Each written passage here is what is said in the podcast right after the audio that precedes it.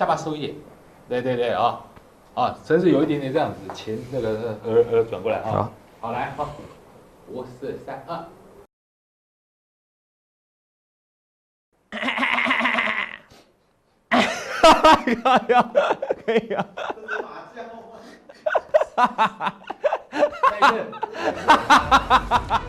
欢迎收看，我是金钱爆，带你了解金钱背后的故事。我是大 K 曾焕文。首先欢迎三位现场与谈嘉宾。不，哎，导播第一位的这个来宾我先跳过，因为他是我们今天的神秘嘉宾哦，他是这个券商哦交易室的这个签这个非常厉害的主管哦，待会来介绍他。第二位呢是段昌文教授，第三位是老王。另外我们来看一下哦，这个昨天我们提醒大家哦，这个行情呢小心发生所谓的无症状心脏病哦。所以就提醒大家，所以今天台北股市呢，哇，这个跌了一百二十七点哦，几乎收在最低最低点。我们昨天就已经提醒大家，那如果你从日线上来看，你觉得，这个三角收敛可能跌破了，但是呢，今天刚好是月底也收月线，你去看一下月线的部分哦，基本上哦，这个月线还是收红，只是留了一个上影线，所以月线的这个线型哦，基本上还没有做破坏。但今天大跌哦，很多人在讲说哦，因为这个川普签了香港的这个人权与民主法案。所以呢，今天亚洲股市都跌，确实亚洲股市都跌。可是呢，中美贸易战会不会恶化？我觉得有一个指标大家可以参考，你看一下人民币。其实人民币它没有急贬之前啊，基本上呢，你现在就跟我说中美贸易战会恶化，第一阶段协议可能不会签。我觉得你可能这个担心过早。我们观察一下人民币走势就知道。那另外我们看一下这个香港股市，当然今天受到影响哦，这个亚洲股市跌幅比较重哦，香港股市跌幅超过两趴。另外大陆股市呢，今天我们录影时间哦。上证指数大约在二八六三，二八六三这什么价位呢？昨天老王也有提醒大家哦，说这个平台低点哦，大约在二八九一，如果跌破的话呢，代表入股呢可能接下来会进入整理的机会比较多。那接下来呢，就进入到我们今天的重点。今天呢要跟大家讲，因为礼拜五稍微轻松一点，大家偶尔还是要看看书。今天推荐一本书呢，叫什么？叫做《纸牛》。《纸牛》这本书呢，其实哦是所谓的行销学圣经。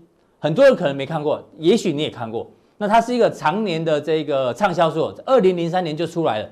那它讲的是这个，我们刚讲行销学的圣经啊，很多人都会看。其实行销学在讲什么？行销学其实讲就是心里面，心里面其实就是讲的就是人性。那股市呢，其实就是一个人性的总和。所以呢，我们觉得，它里面有一些这个金科玉律哦，蛮适合用在现在这个投资股市的部分。待会呢，我们来跟大家一一做报道。不过呢，今天呢，我们请到刚刚讲到一个神秘嘉宾哦，我们先不说他是谁，但是呢，我们在他没有这个允许的情况之下呢，我们拿偷偷拿他的对账单给大家看，你就知道这个神秘嘉宾有多厉害。在哦，先看这里好，九月份的时候呢，他贴了一个对账单哦，其实这个交易部位哦，一般人觉得有点复杂，因为他做的是原油期货的远月跟近月的价差组合单，哇，很多人听到这已经晕了。好，不管，重点是你看它的获利哦，其实不错哦。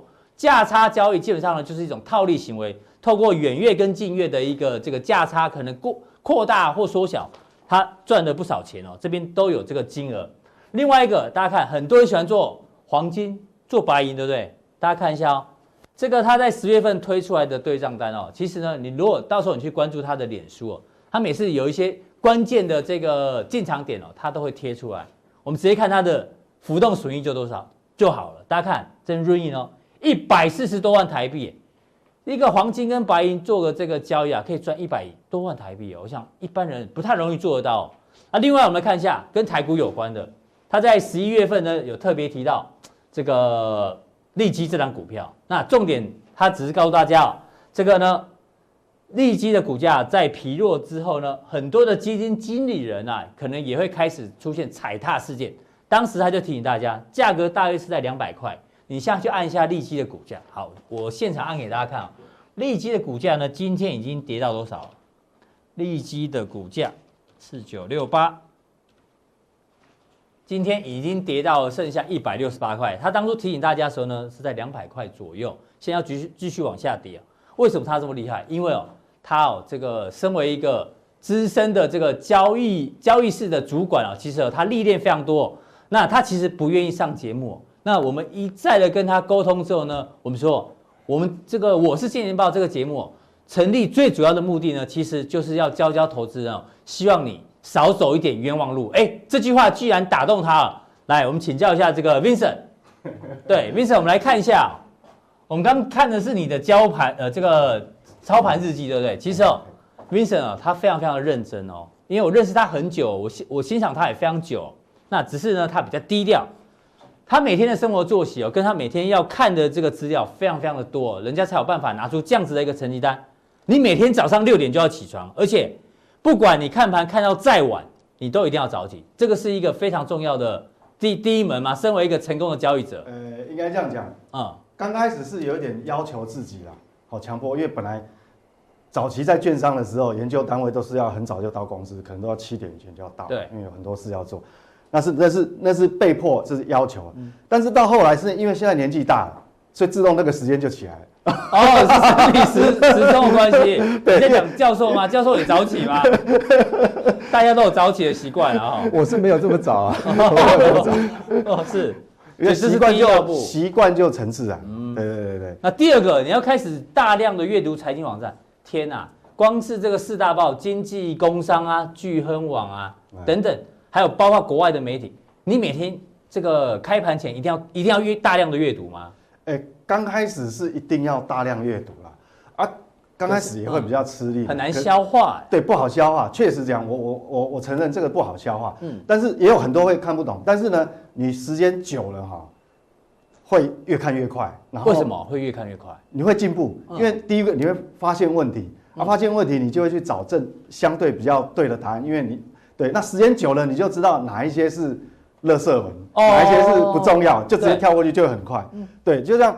所以这个其实这算基本功，一定要做。对，这个也没有什么捷径，我觉得就是大量吸收，因为因为你要压缩成长，就大量吸收，因为太多东西是学校没有教给你。哎，讲到学校，我问一下教授好了，教授是，你也建议学生要大量阅读吗？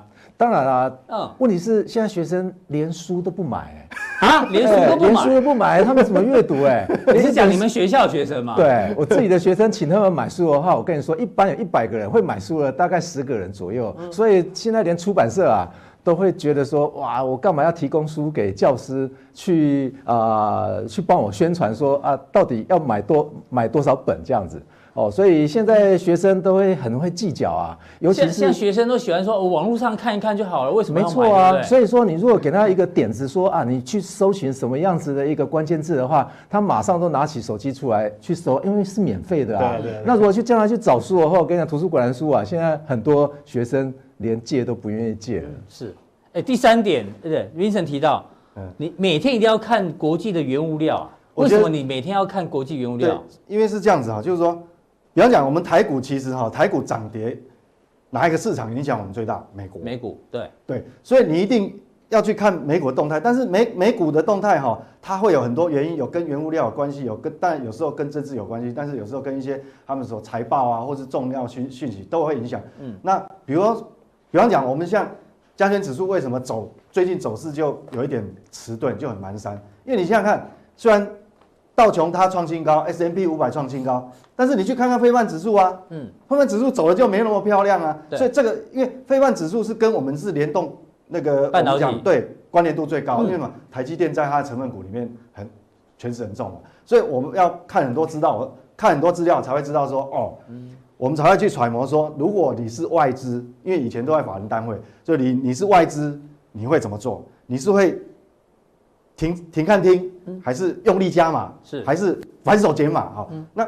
这个都都是其实，因为你要讲外资法人，其实他看的东西也是也是这些，对对对，也很多东西，不见得是看我们国内的产业新闻。哎，这个大家听起来很容易哦，其实哦，因为我认识 Vincent 非常久，他每次哦在看原物料的时候，他有时候半夜哦起来尿尿的时候呢，都会顺便再把手机打开看一下，现在原油涨还是跌啊？黄金涨还是跌？对，甚至 在下几口单。因为为什么最近关关心原油？因为原油接下来跟我们未来的。两到三个月，嗯，很关键，很重要。是就是说，全世界，因为我后面会提到，说它全世界的央行到底宽松的筹码有多少？哦，跟这个有关系。哦，是，对，对。那当然，最后就是在盘中嘛，你一次盯四个盘了。哦，倒没有了。其其实其实我觉得这个只是工具，工具其实很好解决。嗯，这个倒不难。这个工具，我觉得说其实哈，这个并不是这么的。呃，我们我们后面会提到一些。针对一般投资人，你很容易比较 friendly 的方法是，哎，不用说像这个交易室里面那么复杂，因为它会有这么多，是因为可能你有针对衍生性商品，有权证啊，有有对其他的东西对要看对。现在很多人就一只手机就开始在下单了，是这样。如果方法对的话，哈，不用这些，一只手机就会赚钱。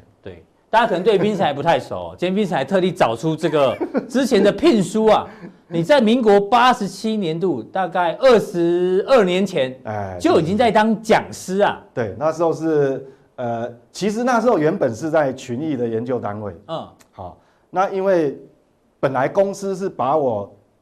呃，丢到就是这个，他们台北金融研究发展基金会有一个所谓，他们开那个课叫基金经理人研习班。对，就是我们要当基金经理人，一定要先去培训。所以你是当基金经理人的讲师？我我，我那时候是刚开始当学生，嗯，可是后来因为摩台期引进台湾，那我们要 promote 那个商品，是。后来我花了一个月的时间，就领先台湾，全台湾推出所谓的现货、期货套利交易模型。速度最快。哦。后来因为就因为这个东西很好用，而且是真实获利，大概一个一个月不是一年，一个月的报酬至少大概四到五个 percent，固定都有。对，那时候的价差很大。那因为这个东西呢，原本在大学的课堂上都是理论的，是。那没有人是去去把它实现 realize。嗯。那因为我这个东西后来实作有一整套的这个 SOP，然后还有对账单，还有结果。对。好，那后来在这个。课堂上，因为有提出来研讨，那那那时候那个就教授吓到，就是那个金呃有有台大金融所所长哈，还有正大金融所所长，那时候上课的时候说，哇，这我们都还没有，还还不知道办还没有办到这个事情，后来变成说，呃这个单位就台北金融研究发展基金会才聘我为讲师，就专门去讲那个套利交易。可是我后来后悔了，为什么？为什么？因为所有券商都研究部都派研究员来听。结果那个套利交易空间越来越小，对，结果一年就就没了，就这么，对对对对对，往后悔了。是，要不然你可以 交易的是，反而是你自己的这个秘籍，对对对对对对。不过也是造福造福大家啦。那现在来造福我们这个我是金钱报的这个观众哦。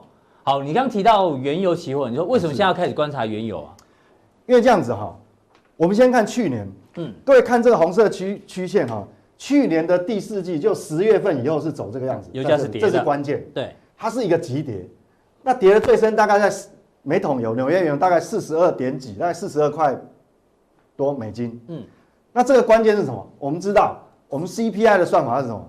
跟去年同去年同期。好，那重点来了，现在在哪里？现在这边。对，现在在五十，大概五十七块。对，好，如果你接下来这段时间油价没有这样子下来，呃，我们现在没有这样跟着下来的时候，对，它的那个 CPI 会多高？会突然翘起来，因为这边基期太低了。对，基期太低会有翘尾效应。那翘尾效应出来，那就糟糕了。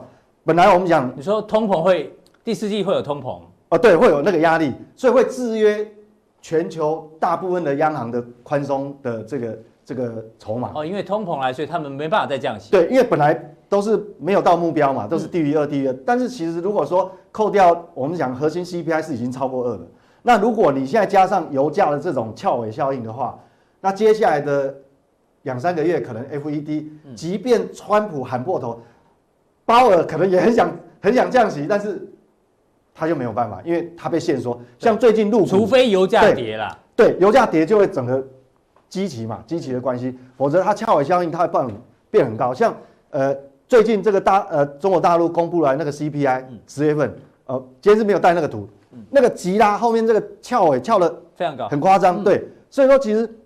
我们再看说，大陆股市最近为什么被压抑？其实哈，中美贸易战已经谈太久，那个边际效应早就一直递减。嗯，真正的原因是说，它没有办法宽松，通膨。它因为一只猪，一只猪让它的 CPI 起来，所以它也不容易再。对，它所有肉价涨，然后肉价涨了也算了，然后现在连鸡蛋都暴涨。嗯，哦，听说最近呃，也不知道是气候的关系还是什么，最近两天连那个日本也传出缺鸡蛋，嗯，母鸡不下蛋。好，所以这那这种通膨压力就哎哎，今天报纸刚好也写啊，新兴市场的这个物价，这个粮粮粮食价格啊，最近也开始攀升。对，所以这个是比较我们后面会比较 care，就是说我们当然希望股市走多头。对。那 FED 有没有宽松的空间？我们要去，我们要替他想。对对。那当然，美国有没有这个能力去影响油价？我认为有可能，因为川普只因为川普是总统嘛。嗯。他只要释出这个战备库存，他可以用可能不是很正当的手法。把这个人为因素把它压下去，但是我目前没有看到，目前没有看到就是一个一个隐忧。所以油价只要维持在这边的话，你就担心通膨会对通膨压力，通膨起来的话，全球央行要宽松就很难。对，他想宽松，但是他无能为力。是对。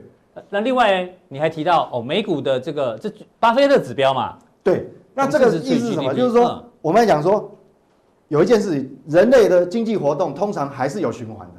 嗯，哪怕你人为再怎么扭曲，它可能是。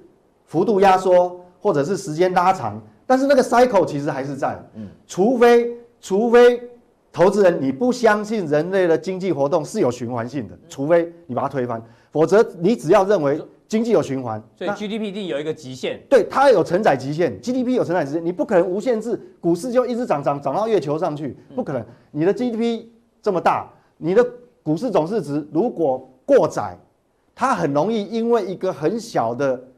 利空，可能大家都平常不认为那是利空，就把你就突然下来。对，所以因为你看历史的高点在这个网络泡沫的时候，两千年。各位看现在这个地方哈，就是说它可不一定不是说它一定要跌啦，不是说它会，它也可以一种方式，它可以维持在高档很久，是用人为的力量嘛，嗯，印钞啊，宽松在那里，对，可以撑在这高档，这是一回事。但是你要再往上，我觉得几率不高。对这个。就看你愿不愿意赌，我我认为是这个赌的就，哎、欸，可能你要中奖的几率就比较小，因为历史上这个循环是不太容易扭转。对，是。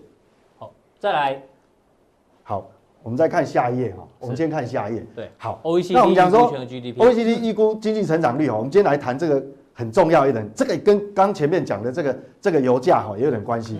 像我们知道所有的法人机构哈，全部都是，它是大概是最慢下修的啦，过去一一两个月。大部分哈主要机构都下修了明年全球的经济成长，包括美元、美国啊、欧元区、日本、中国都一样。但是我们看哈，一路看下来，哪一个掉最多？其实中国这个是六点二掉到五点七，明年明年是变五点七。嗯，那这个东西变成说，那我们要为什么我这个我们当然要关心啊？因为我们出口依赖度百分之三十九就是靠中国。是，那我觉得这还不是亮点，因为这个下修是大家事全市场都知道的事情啊。那各位有没有看到一个一个很很怪异的东西？其实是在右半边，为什么？各位有没有看到？其实这个英国变动不大。对，好，你看到巴西从零点八，今年是零点八的经济增长，一点七啊，明年是变成一点七倍速成长。那我想我们这个 OECD，我们也要是尊重一下嘛，它还是重量级的机构。好，那再看一个就算了。那我们看俄罗斯，俄罗斯，俄罗斯今年是一点一，反正今年快结束，这个大概不太会变了。那明年它估一点六，嗯。也是也是这个增加五成左右啊。好，那各位想想看，这两个都是原物料国家。巴西是什么？嗯，你想到就有很多农产品，还有铁矿砂，还有对不对？很多原物料。那俄罗斯是什么？能源输出大国。对，哎，那这好笑啦。哎，除非能源大涨，嗯，啊，不然它怎么会这样跳？对啊，为什么会突然从一点一跳一点六？现在还在，哎，欧美还在制经济制裁还没结束哎。嗯，那巴西呢？零点八跳到一点七，那不得了了。那到底是农产品是它是农产品觉得会涨，还是铁矿砂会涨？嗯，好，那这就严重了。就是说，如果你油价没有下来，然后又看到它的这个经济报告是这样子的话，是，那你觉得明年 FED 的宽松的筹码，就我要印钞就更少了啊。对，所以说为什么我就代表这个物价会起来？对，所以说这个东西就是压力，因为我们讲说我们现在的经济成长完全是。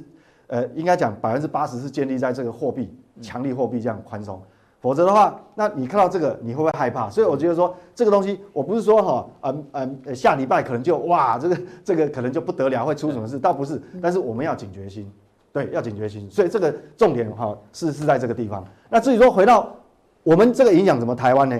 那台湾我想不管怎么样哈，台湾至少还比其他的一些国家还有个优势。我们也不能抹灭，不全部都讲不好。对，实际上台湾有最大的优势，就是说我以明年整个上市柜公司的预估获利，假设它的配息，因为配息率很多，大部分的公司都蛮固定的。对，好像台积电它有固定一个比率。那我们看哈，如果按照这个值值利率，现这个股市的值利率来看哦，你看台湾是非常优秀的，还有四点零一，对，然后还四点零一。好，那香港我们先不谈，哈，因为香港有特别的原因。是，我们这样如果比较下来的话，一路下来其实只有一个比我们高，就是英国。英国，英国四点九，嗯，对，但英国一向都蛮高的啦。这个这个哦，这个嗯，这个比较特别。其实最高的不是它，我跟各位这个投资人报告，其实你如果真的赌性还蛮蛮坚强的，对，我们刚刚不是看到那个 OECD 那个俄罗斯明年经济增长是跳墙吗？对啊，俄罗斯的股市殖利率大概是全世界最高，七七个百分点。大概七个百分点，七个百分点，对，所以七个百分点，所以过去大家，但我们因为国内挂牌没有这个 ETF 啦，这个稍微比较冷，所以没有把它列在上面。是，所以说我们台湾哦也不用太悲观，因为这个东西哈，因为你钱到最后，这是个保护伞啊。对，这个还是一个保护伞。对，所以这个很重要，是说我们台湾可能会有很蛮长一段时间就会框在一个一个一个箱型架构里面，就是说你在往上推它也很吃力。嗯，但是大家。大家如果往下滑滑的话，其实为什么也不会打太深？为什么？是殖利率的关系。因为毕竟现在全世界还有十五兆美元等同十五兆美元的负利率的债券，那你觉得是一一个负利率一个这个，那不是？对，那很容易比较出来。对。好，那我们看到啊，这个华尔街有很多重要机构嘛，哈，他在预估风光行情啊。对，就是说明年哦，不是今年哦，是明年。是。那这个大概投投资人就是把它放在心上，你就有个轮廓，有个谱。比如说，我们知道哦，瑞士信贷它是最乐观的，三千四百二十五点，就明年底，嗯，好，当然中间可能会有一些变化啦，这这是明年底，他们预估到明年底就目标价一个一个中长期的。那高盛呢，它也是属于乐观的，对，这是 S M P 五百，好，那 S M P 五百他认为会到三千四，那花旗是属于比较中间的，哦，那 Merrill Lynch 也是一样，它是中间的，但是有两个特别比较悲观的，叫瑞银。哦，瑞士银行还有一个 Morgan Stanley，只看到三千。对，那这 Morgan Stanley 其实也是大机构啊。哦，这个也是很多我们常看到的报告。现在标普大概是三千一左右啊，刚好三千一百多。对，卡在中间呢。所以，所以你想想看，如果最乐观的看法，其实明年涨幅大概不到四个百分点。嗯，对，可能大概就是四个百分点。但是如果悲观的你如果看的话，不止没有涨，还要跌。对，这就呼应我前面讲，就是说你以专业机构的眼光来看，嗯。其实那个所谓的你把那个总市值除上 GDP，它还是有相当的参考性。为什么？不然它不会，它这是从产业，对，它从经济还有产业的角度来看。所以这个是其实我们哈把明明年的这个框架，我们就心里有谱。就是说，可能大部分的时间哈，你可能是法人机构会处在一个换股的动作，而不是积极加码。它就指数可能不会有太大的对它，它也不一定减码，对它也不一定减码。但是换股，但是它会，它是换股。对，它会换股，它会因为你指数可能空间不大，它会用换股，就好像其实像呃呃外资也常常做所谓配对交易，像近你看从十一月到现在刚好快一个月，十一月以来，好，你看有很多哎不少外资机构哦，它就是卖台积电，嗯，然后买红海，嗯，然后买其他，就是就是一种配对交易。假设我的持股率不变，但是我会就换股而已，对，换股把一些可能我认为本益比稍微高的，我换到一些本益比比较低，就降低它的这个波动风险，对，大概是这样。好，那我们如果拉回国内看哈，往往投资人会有一个盲点，就是说，因为我们前一阵子这个主管机关哈统计处就说哇做的多好，我们台湾哇什么四小龙冠军呐、啊，我们上修 GDP 啦、啊，金管会嘛，哦对对对，呃我不知道哪个单位，反正是经济部的这个统计处也好，反正就是这样子。但是其实哈，大家为什么无感？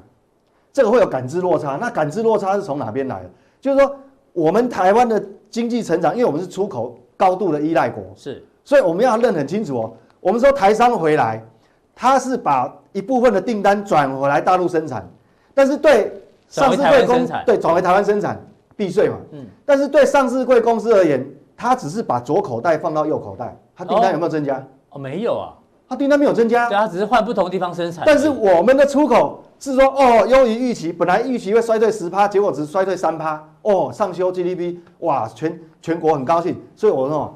官方的话哈，有时候听听就好，因为我们还是要看上市公司嘛。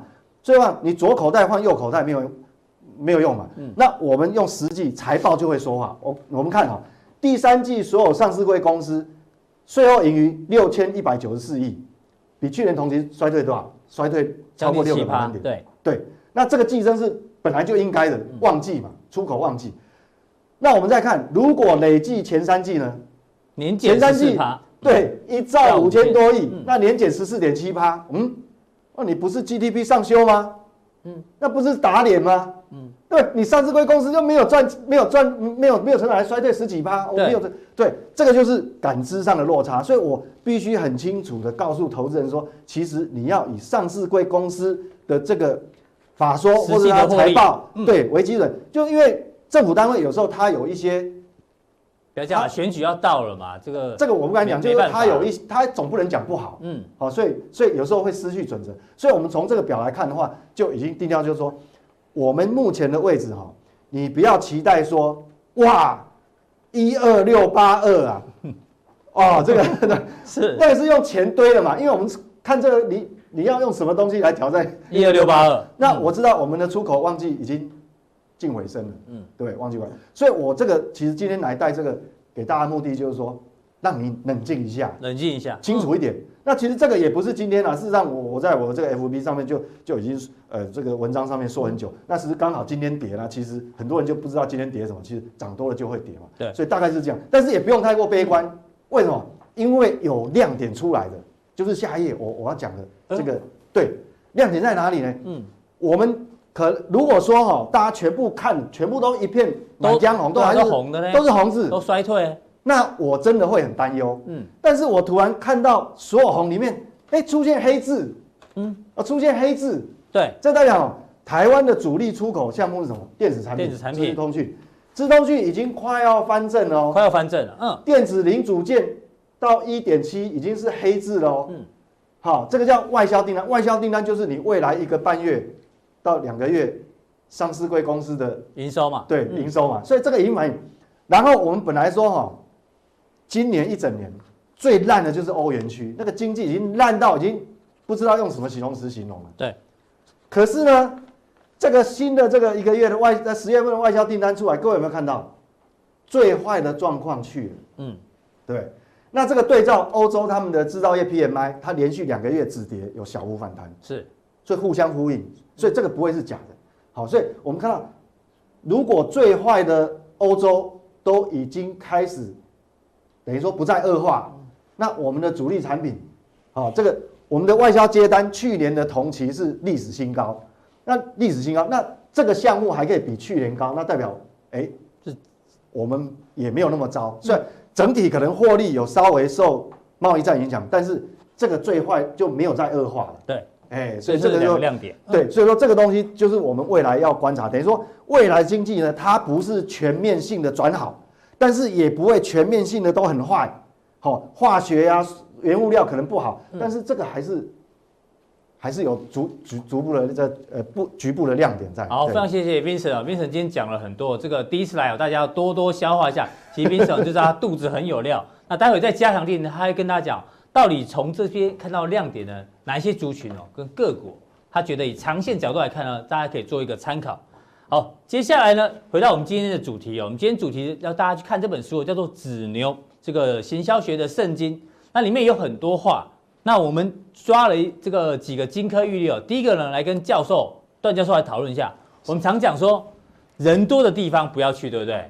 但是没有人去想说下一句什么？人少的地方，啊，你敢去吗？为什么要讲这个？因为呢，很多的人一直写信来问富邦 VIX。之前呢，阿司匹林阿哥已经解释过，但阿哥呢是筹码面大师。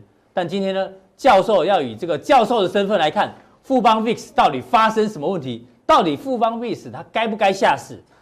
我们刚说人多地方不要去，对不对？这个已经跌到这个地方哦。台北股市是今天才跌哦，它富邦 VIX 已经已已经这个跌了一大段。那最近的量能哦，其实呢这一坨还蛮大的，所以代表哎，教授很多人还是在博它的富邦 VIX，你怎么看？呃，这个 VIX 啊，因为发行出来的时候啊，在华人圈啊，大部分人都称它为恐慌指数啊，要告诉你，只要恐慌的时候就要去买。对对对，只要是指数下跌的时候，大家都要赶快去买啊，否则的话没有人买啊。好，他要做这种宣告的话，那就告诉你说，哎，这个指数啊，就是恐慌的时候，大家就要来做避险了，所以还有很多法人啊，也都会进场买啊。当然有很多的一些投资人的话，都想要抢稀少事件。也就是说，这种东西的话，你看哦，从头到尾，这个富邦 VIX 啊，从头到尾啊，都是在走下坡阶段。是。那如果在走下坡阶段的话，你想想看，谁会赚钱啊？嗯、哦，所以通常谁买谁套牢。对。但是问题是，谁会赚钱呢？通常他们都在赌一件事情，也就是稀少事件。稀少的，突然间有一个大事件的话，他是赚大钱，但是平常都在亏钱呢。是哦，这个是非常严重的事情哦。嗯好，所以我们来介绍一下这个富邦 VIX 哈，零点六万多人，对，嗯，那我们来看一下，投资人大概平均每天呢，哈，大概有六万多人左右进场，哦，每天有六万多人进场。今天的 ETF，台湾的 ETF，台币计价的哈，它的成交量哦，第一名的。就是它，嗯，为什么？因为今天台股大跌啊，嗯、大跌的话就会吸引一堆人，因为恐慌嘛，哦，所以就会有很多投资人进场来买啊。那规模也蛮大的呢，还不到下市的一个标准。嗯、但是你看一下，二零一六年十二月二十二号发行的时候，它发行价是二十块，对。那今天盘中的价格三点一七呢？哦，那可见啊，未来会不会再继续往下呢？这绝对是的嘛，哈。所以今天呃，我们看到最近的新闻哦，就是会说，哎，ETF 讨论说到底有要该不该下市？对呀。那他问问题是，他要不要让他下市的问题哦？你看一下下市的规则嘛，哈，大家算一下，大概就是两块钱左右。对。那如果这个两块钱如果碰到之后的话，这一档绝对要下市哈。那我们看一下，你觉得几率很高啊？我觉得几率非常非常大哎。这个呃，你看两年就已经跌了多少了？那如果再给他一年的话，不碰到两块钱，可能会变负的嘞。哦，所以就跌了八成多。是啊，所以你看富邦投信哦，他还向证交所争取说，可不可以反分割的机制？什么叫做反分割？哈，也就是一股把它割成零点五股，而不是割成两股哦。一股割成零点五股，所以它的价格就会变高了。是啊，本来是三块钱嘛，对不对？那现在就变六块啊。那本来下市是两块钱，对，那就变四块啊。所以它是为了不要被下市，是，所以才去。但是问题是这个问题的话，可能会撑着，撑多久而已。那最后还是会碰到两块啊，哈。所以，但是我们看一下主管机关的态度哈，它倾向哦，让基金净值能够随着市场机制。回升啊？哦，不要用有可能吗？不要用反分割的机制。是，嗯、但问题是有可能吗？我觉得最后的有可能它会通过呢。嗯、虽然最近的呃新闻报道都会认为说它是没有通，它是不会让它过的啦。嗯、但是我认为啦，呃，不可能让市场回归它的交易机制，而让它继续跌吧。对。那我们就来看一下国际间有没有下市的 ETF。嗯、有哎、欸，去年哦这一档啊。它是在二零一八年二月六号的时候宣布下市的哦。哪一档？就是 XIV。XIV，XIV 是什么呢？是 VIX。大家有没有看到颠倒？有没有？嗯、那它就是反向。我们都是哦，VIX 的反向。对，我们都是写中文嘛，嗯、反 ETF。那它刚好是刚好颠倒的、嗯、XIV 反 VIX 的。大家有没有看到这个 VIX 突然间啊暴涨的时候啊？是。那么它是反向的，反向，所以它就大跌。哇，大跌，跌到你看。将近零哎，是将近零就马上下市了，去年就下市了，对，去年就下市了，嗯、所以这个是它的命运使然了哈。所以我们来看一下，说到底这一些呃 VIX 的话，它到底是什么哈？对啊、我们要搞清楚啊。搞到要下市。好，我们来看一下它的全名是什么？哎，富邦标普五百波动率短期期货 ER 指数股票型 期货信托基金。我相信买的人哦，对，该不知道名字这么长啊。是。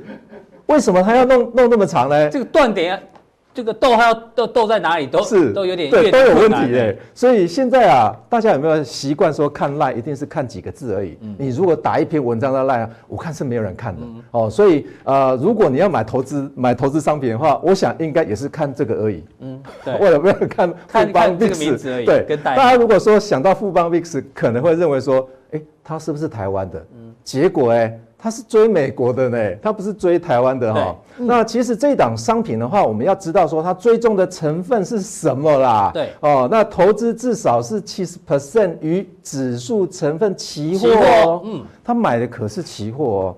哦，那涵盖了什么？近月还有次近月的 VIX 期货，谁哪一个 VIX？S&P 五百的，不是台湾的。台湾有 VIX，而且它每日要转仓，转仓的成本谁付？那当然是投资人付啊，所以这个啊，他买的可是期货，而不是现货哦。所以待会我们来介绍一下，你买期货有没有问题？还是买现货比较好哈？因为期货这个有时间时间价值是啊，然后又有正价差跟逆价差的问题等等，大家应该都没想过这个问题。是啊，所以大家都以为说他是真的去买 VIX 哎，不是，他是买期货的商品哦。那再来它的追踪方式啊，标的指数报酬，而而不是追 VIX 哦。而不是追指数哦，不是追指数，是追的报酬嘞。所以，我们台湾有很多 ETF 啊，它追的虽然写的是追报酬，但是它只追一天。那如果到明天呢？那明天就算了。前前几天呢，我就算了，我从头开始。从头开始。对，所以这些追踪的方式的话，可是投资人都要先厘清的哦。那我们来看一下。这个期货的特性啊，因为它它的标的是期货，不是指数哦。他买的东西就是期货。大家知道说，期货会有正价差。什么叫正价差？期货比现货价格来得高。对哦，那逆价差的话，期货价格比现货价格来得低。哦，市场上面绝对会有这种情况发生哈。那你看一下哦，问题在于说，期货到期的时候，它是不是要跟现货一样？对，要要趋近，一定要收敛。对，否则的话，我这一天呐，我马上可以套利嘞。嗯，是，对不对？如果两者有价差的话，我们马上都可以套利的。所以因此啊，这期货跟现货还没有到期之前的话，绝对会有一段距离哈。那这段距离如果是正的，那也就是期货高过现货的话，那就是正价差。那我们来看一下说，VIX 啊，它为什么会有正价差的情况哈？我们看一下这个 VIX 指数近月的 VIX 期货价格走势图哈，我们就可以知道说。它大部分时间都是正价差，正价差。对对，好，那我们来看，表示这个投资人都都买贵了。呃，这不是投资人买贵哦，这个是投信公司帮你帮你买去买期货买贵了。对哦，那我们来看一下近月 VIX 跟 VIX 指数平均价差的百分比哈。好，我们看一下 VIX 指数，如果是百分之二十五以下的时候，嗯，全部都是正价差。大家有没有看过 VIX 啊？VIX 在成平时间的。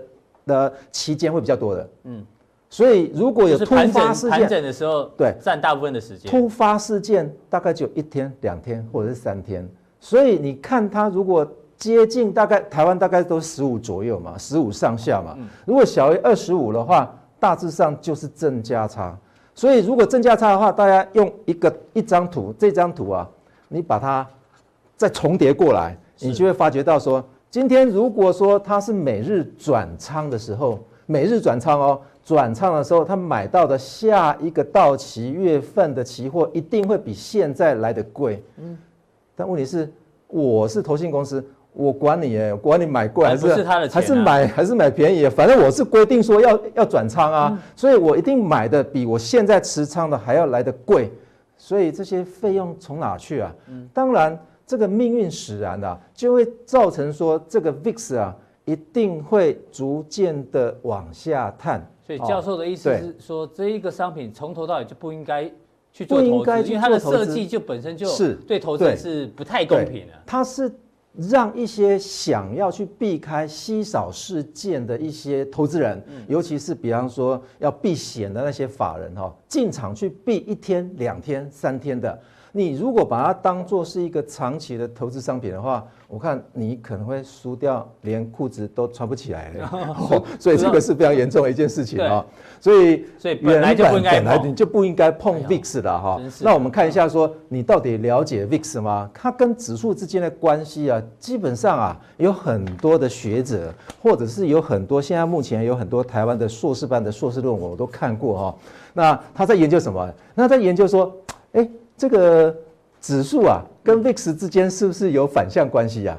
基本上，我们就要探讨说，是 VIX 是谁发明的？嗯，可是鼎鼎大名的芝加哥选择权交易所，嗯，而不是期货交易所，是是选择权交易所，它发行的这个 VIX 的指数啊，它的公式里面最后一个项目啊，是减掉期货指数呢。减掉期货指数啊，对，前面的是例如说，它用价外的一个啊隐含波动率，后面再减掉一个预期的一个期货指数，你觉得会发生什么事？那当然，它两者之间绝对是反向关系啊。我觉得就有点纳闷了，研究所在研究两者之间有没有因果关系？基本上两者是一个公式使然，本来就是会有反向关系。那你要研究这种东西，我是觉得，哎，非常无聊啊。教授今天这样一点破之后，突然觉得，哎，怎么大家如果去认真研究一下，根本就不应该做这个东西。是啊，因为指数涨，那 VIX 一定跌啊。对啊，那如果 VIX 如果跌，那当然就是指数一定涨嘛，哈、嗯。那这两者的关系的话，所以那时候市场上一直在讨论说，到底谁是领先指标？是啊，其实不是，他们是同步同步同步的同步指标，同步指标没有所谓的领先。因为这个 VIX 跌，所以指数涨。对，那有很多人同步的，其实有很多人，我想应该呃，大概应该有听过了哈。就很多人是认为说，哎，VIX 可不可以拿来做投资啊？嗯可不可以？可不可以？因为它是类类似，比方说恐慌性的指标的话，可能有很多人认为说，哎，它是领先，那我是不是应该要参考它的来做投资哈？我们来参考一件事情哦。现在台湾的 VIX 是不是大概是十三 percent 左右？对。那问题是现在的大盘是一万一千五百点左右，我们把它放大一点，一万两千点，VIX 是十三趴。对。大概你预期说，二十年后台湾的指数有没有可能到两万点？二十年后，对，呃，应该有机会，应该有机会，对不对？对啊。好，二十年之后如果两万点的话，VIX 哦，嗯，跟指数是不是成反比？对，那它应该要跌到多少？它应该跌到负的哦。哦，跌到负的，是不是？哦，照这个逻辑，对对对，照这个逻辑是这样。但是我想大家都知道一件事情啊，VIX 啊。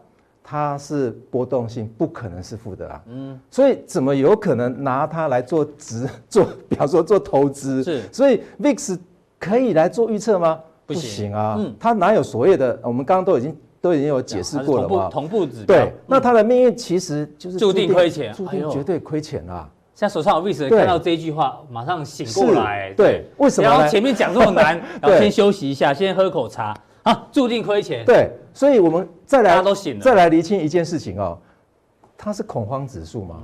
哦，它搞不好是贪婪指数呢。哦，但是问题是，对，但是我们看一下它的商品有多少就知道哈。我们在台湾我们看到一档而已，但在美国啊一百多档哎，一百多档跟一百多档是连结的。对，问题是连结的商品要不要给 CBOE 钱？要啊，所以它是金鸡母哎，所以非推不可。所以你看行销学里面所介绍的，哎呦。他要行销他自己的商品，嗯、就要知道说投资人想要什么嘛，嗯、对不对？所以因此啊，他是金鸡母也有他的原因啊，因为他要推他的商品。哦，原来是这个原因，他也要赚钱啊。教授，那这样是啊，富邦 VIX 你已经讲了，注定会亏钱。那待会你要跟我们讲有哪一些 ETF 是要怎么选，怎么选才有机会？好，非常谢谢教授今天报上了这个选择权也好啊，或期货的课。这个如果你不熟悉，没关系啊，多看几遍，可能就会慢慢的了解。好，另外我们来看一下哦，刚刚提到教授讲的这个人多的地方不要去，人少的地方你敢去吗？子牛里面哦，其实呢还有另外一个，我觉得很适合跟老王来做讨论。他说，我们先讲一下这个作者，他是全球这个最有影响力的商业部落格之一啊。嗯、你看哦，他的订阅订阅有多少人？一百万人，一百万人，他不如一百很多哎。那重点他说。最小可可行受众什么意思？就是现在网络时代，很多人喜欢哗众取宠啊，这为了骗点阅率。对，但是他说不要，他说我不要第一名的畅销书，我不要最大的部落格，我对追求更多没有兴趣，只要足够就好。我只想为那些认同我的人而工作。诶，他只要为一小撮人工作，为什么？他说我的部落格有一百万人在看，但是来参加我的行销这个研讨会的人只有六千人，诶，感觉落差很大，对不对？对可是他说，我可不可以号召更多人冲到六万？他说当然可以，但是呢，那样的我将不不再是真正的我。哎、嗯，这句话很深哦。一般人想说，我有一百万的这个订阅户，希望呢现场我开这个见面会的时候最好来一百万人。对，小巨蛋整个塞满。对，差不多。他不要哎，他说我只要维持这六千人。对，为什么？因为他后面有一个重点哦。他说，因为哦，如果你能做得更好的话，你的粉丝自然会帮你做宣传。他就说，你只要顾好这个这个六千个粉丝哦，这六个粉丝就像这个，不要讲说宗教了，也可以啦，就是这样膜拜你，他非常喜欢你，那他自然会帮你做分享。你只要顾好这六千人，他慢慢传递出去。对，因为你一次哦要顾到一百万人的感受，其实很困难，很难很难。我们举一个例子，理科太太昨天的新闻嘛，他就一百万订阅是不是？他暂时要告别这个网红生活。对。为什么？因为大概就你讲了，一百零八万个订阅者，很多、欸、很多，有够多，超多。可是呢，你看他后来的影片啊，浏览次数比较少，有六点六万，有三万的。对，五点二万、七万，其实也很多了。像我们才一万出头人看，我们人太少了。对，哎，所以你们要记得按赞加小铃铛，对，还要分享。重点是金钱豹，对，好不好？重点是什么？他有一百零八万订阅，怎么只有几万人看？这个有点不符合比例，啊、我们有点怪。我们一点八万人订阅而已哦，每篇就一万多，那合理啊？代表代表有订的每个都看啊，都看，蛮像那一个人讲的话嘛。对啊，对，就是这个子牛的作者嘛。对，高丁讲的，就是你要顾好你的这个分众市场。对，也许啦，我们猜测啊，理科太太就是因为哦，他一下子要想说，我要给我每一个的影片都要一百零八万个人看到，他要顾到所有的人哦，反而呢会有点迷失自己，不知道到底要做什么。对，所以暂时休息一下。当然，我希望他赶快回来。对，他算是红的最快的网红，然后也结束了最快，也不要说结束啊，休息最快的网红。对啊，为什么拿这题目跟老王讨论？因为老王是全台湾最多的这个付费订阅的，不敢当专家嘛，对不对？我是第一个，你有铁粉嘛？四千多人啊，对对对对啊，我也是第一个啦。他也才六千人哎，你有你就有四千多人了。对，但是不一样，因为这个你怎么照顾粉丝的？照顾粉丝主要是，我觉得刚才那个子牛很重要嘛。子牛概念就是说，如果你在一片像我们这个布景一片绿色的绿绿草原当中哦，突然你开车过去哦，如果你看到一只母牛啊，你可能没有感觉，但是你看到一只紫色的牛，你就。特别一定特别盯盯住它，对不对？一样道理嘛。所以这个是所谓自由概念，所以你要特突凸显凸显你的特色，就是敢与众不同。那我的就是与众不同嘛。那我的与众不同就是我一直强调短线嘛。嗯，这个在座两位大师，他可能他们就笑短都没关系，我就是短线。一开始其实大家有去开发书，大家告诉你投投资很简单啊，投资其实就放长就好，一定会赚钱。这废话这我也知道，因为你知道物价是通膨的，所以台股指数像刚才问到一个问题啊，未来会两万点？我刚才答案是一定会的，因为。指数也是会通膨，就是所有的东西都是会通膨，就是这个概念。那我问你一件事情啊，实际上你绝对不会听到挑战教授，不不对？教授讲是教授讲是对的，他开始说会不会，我说会，对不对？我我是要跟教，我是要意思说，你看教授今天啊，这两位教授，他不可能在这里哦跟你画技术面，你知道吗？嗯，那看到我画技术面就觉得很奇怪，不是他们懂得比较少，而是他们平常比较不会讲。那如果换我换成我，我如果要学教授讲这种基本面东西哦，一定讲的不三不四。哎呦哎呦，真的不是我们不是我们不懂，不是我们不懂，只是说因为我平常就没有在讲这些东西，你平常很少在用。那你如果硬要讲的话，就会没有人家好，这很合理。所以，所以这是一个问题。所以分，所以你各位观众，你从来不会看到我从我的嘴巴告诉你你要存股，对，绝对不可能。我们绝对不可能。不是表示存股不对，只是因为我的理念就不对那样。那如果你今天看到我，如果像大哥讲，我要照顾我那些，我要照顾众众生，对不对？其实我才四千，你知道全台湾玩股票多少人吗？很多人呢。那我要众生，我就来开个老王存股专区。不要笑，因为很多人就这样，很多人哦，我看他很奇怪，他他也教人家做短线，也教人家做长线，就是教授刚刚讲的，啦，就跟那些发行 VIX 的一样啊。因为呢，大家想要 VIX，我就发 VIX，对，大家想要存股呢，我就天天讲存股，但是都都要捞啦，为了为了讲而讲，对，为了讲而讲。其实我有一个很大的感触，大概也记得我们刚认识，嗯，那个算刚认识还好的时候，你有一集节目要做那个技术面跟基本面。对哦，对，你还记得那天早上你一打过，你跟阿司匹林在对决啊？对，你是选技术面，阿司匹林选基本面。因为那天早上你还打给我，你一开始叫我讲基基本面，对不对？你还记得我回你什么吗？我说这真的不行，违背你的良心，违背我良心。对，因为我这人哦，我我就是非常有中心思想，就是我我就是技术派优先，我我不敢讲说别的学派不好，我是说以我这个人，因为我实际操就技术派，所以我技术派永远就是核心，那我不可能去换别的教派。所以如果你，所以我就经营我这一块的小众市场嘛，只要你信奉技术分析的。你全部就来问我，像如果你是粉丝哦，你只要来问我说这个股票能不能存，能不能长期投资哦，我都直接回答说你去问别人，真的，因为不要问我。可是有些人不会，有些人就还是可以解释一番大道理。可是我告诉你，因为你本来就不在其位不谋其政，如果你你这不在这个领域哦，你不要讲这个东西，我觉得比较那久而久之，你这个品牌就建立了，你现在就知道老王就是超不过三分钟嘛。那既然是建立，那那就会比说哦，你什么都要什么都要沾一点，什么都要。其实大概我们要知道你什么。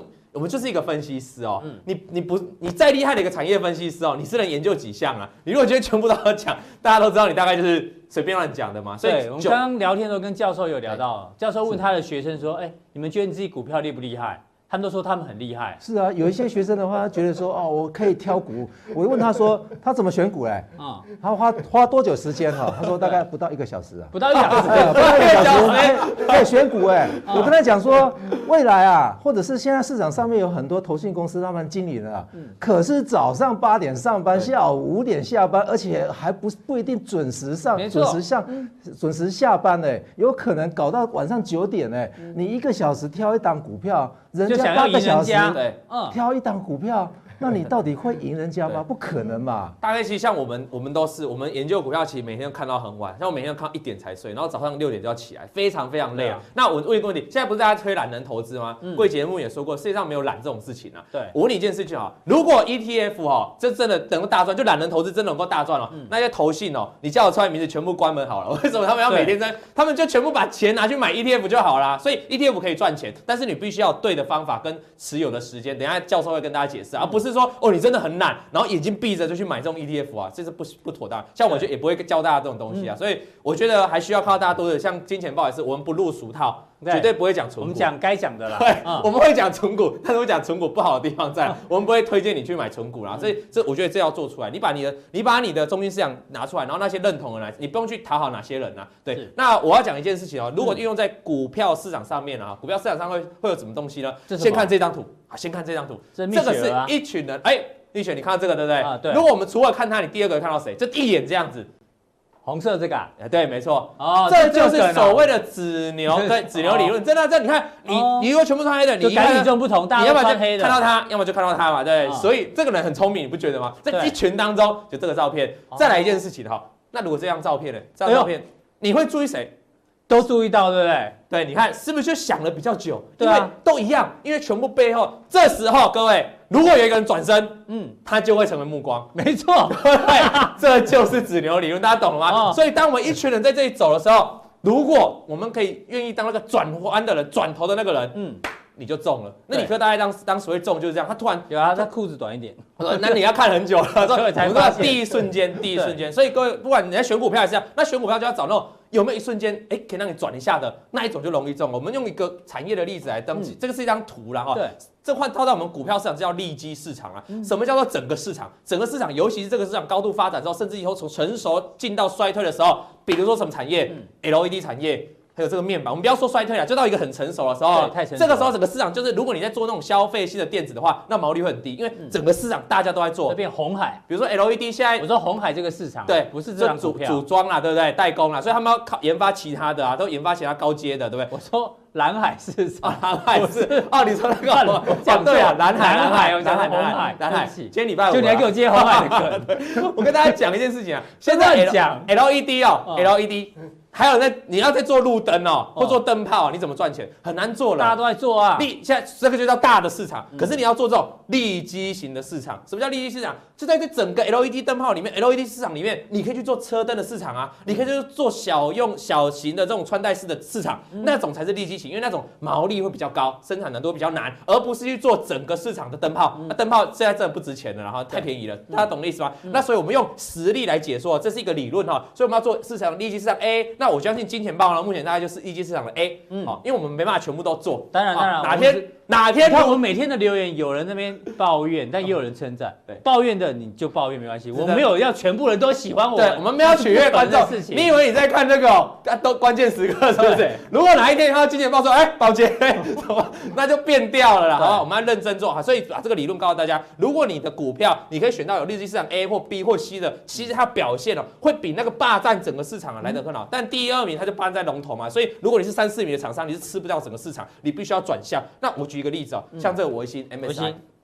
二零零七年你还记得他那时候出了一个这个叫什么？很哇，你要想很久对不对？对，这名字叫什么？小笔电，我知道，对不对？华硕有什么 EPC？对，当时那时候对不对？然后宏基也出对不对？然后就出了一个小笔电，维新也跟着人家做小笔电哦。我发现这个价钱不贵，就当时就不贵，然后主打搁在笔电的中间，所以可以用。后来被说还蛮多人买的，但是被什么打趴？被 iPad 打趴。哦，iPad 一出来哇，这整个挂，因为 iPad 体积比它更小，更好用，还不用翻来翻去，对不对？那当时这个产品就等于就很瞬间就挂了。只有这个 MSI 啊，这个微星做了一件事，他做什么事？他转向，他转了，哎，他转去转了什么？转台电竞，而且它转到电竞的速度比宏基、比华，你还记得华硕去研发那变形金刚嘛，对不对？但是维新直接转做这个电竞，那你看哦，电竞的单价，一台电竞笔电十七寸的单价这样十一万。啊，所以这个显然它能够提升它的毛利？可以，而且它做了那么多年之后，目前在电竞上，我个人认为它算是数一数二大品牌了。所以它就是那个最早转头那个转头那个，没错，他从这边做错了嘛，因为大家都在做利基型嘛，他偏不信哦，他赶快他大家都在做这个市场上，他赶快转过来做利基型的，做什么？做这个电。电竞，因为他觉得电竞这个产业是可以值得发展的。那时候还没那么蓬勃，然后对做起来之后，现在做大，他当然就坐享这个股价的这个。对啊，现在电竞都在直播了。你现在讲电竞，如果一定一定会讲到维新嘛，对不对？对这是一样的道理啊。所以这是一个成功的例子啦。那我们再往下看一个例子，像这个最近群创不是大涨吗？对，连涨三天了。除了有投信跟外资买超，对不对？但是我回推期最大最大的一个关键。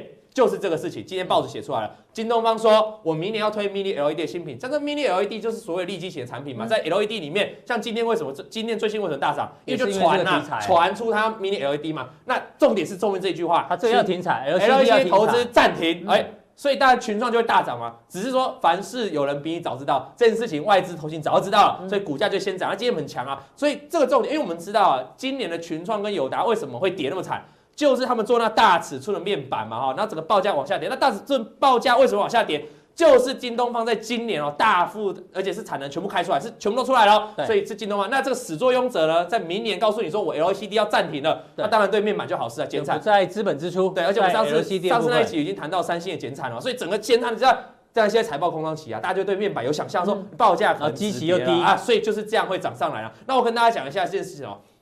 如果你谈面板这件事，你看群创今天是大跌一路跌，然后最近还反弹了哈。今年情况其实不好的，那它就是主要是做大市场部分，因为群创跟友达都做那对做做消费型的产品啊，他们做消费型产品，比如电脑啊、手机啊这些，他们都吃嘛。那因为那个市场已经很成熟了，所以毛利不会高，做再多就是赔钱，所以。导致它股价这样往下跌，所以他们最近也要往车用发展。可是我们来看另外一家，一样是这个面板产业，它是中小尺寸面板的面呃模组厂，这个全台，你看它今年哦一样的表现，全创这种高点跌下来，可是全台是怎样？小面板的一路涨上去，啊，为什么？因为它切入了利基型啊。什么叫利基型？等它现在出货最夯是什么吗？就那种调理机，家用调理机，上面不是有面板吗？那就它在做的。对，是哦，对，那他以前做 STN，他那个产能，他那个毛利太低了，后来他就转做这种高高阶的高阶这种小面板。那高阶小面板呢，有个要怎么做？怎么做来毛利比较高？因为毛利他直接进口人家的面板来把进来那个。进下来之后，然后把它组装起来，就加工之后就可以生产了。哦，就这样子而已。就这样，然后这样买比较便宜的面板，对对，然后再组装，然后变成高毛面的产品出发。对，所以其实它就是一个很标准的转型啊。如果它还和在你一起跟你做这种消费型的，我再举两个例子，像邻居啊，邻居今年的股价也不错。邻居为什么？邻居他就没有做手机，没有做电脑相关的面板，因为他放弃这一些消费型的产品，他转用也是一样，这种工控啊、医疗啊跟这种家电的面板啊、小面板。所以表现出来就非常好，所以我要去提醒大家啊，一个产业它如果来到一个成熟期，哈，来到一个长已经成熟的一个一个境界的时候，大者恒大者已经出现了。这是小家的厂商，你要如何突围？你就是要寻找这种有利基型的产品啊，跟大家做分享。那最后，呃，我等下家长一定会带来给大家，就是说讲什么？哎。如何在台股里面有什么利基型的？因为我看到这是我已经跟这是我们来解释来理论嘛，对吧？那台股现在有什么产业属于利基型的？我们可以特别注意的。好，等一下加个电话跟大家解说。好，非常大，谢谢大家观察我们的普通电友，大家记得要按赞、按赞、订阅、加分享哦，还有小铃铛。对，我们虽然还不到两万人订阅，希望这个可以有机会冲破两万人，可以，一定大家都加油。好，待会更重要的加强力呢，马上为您送上。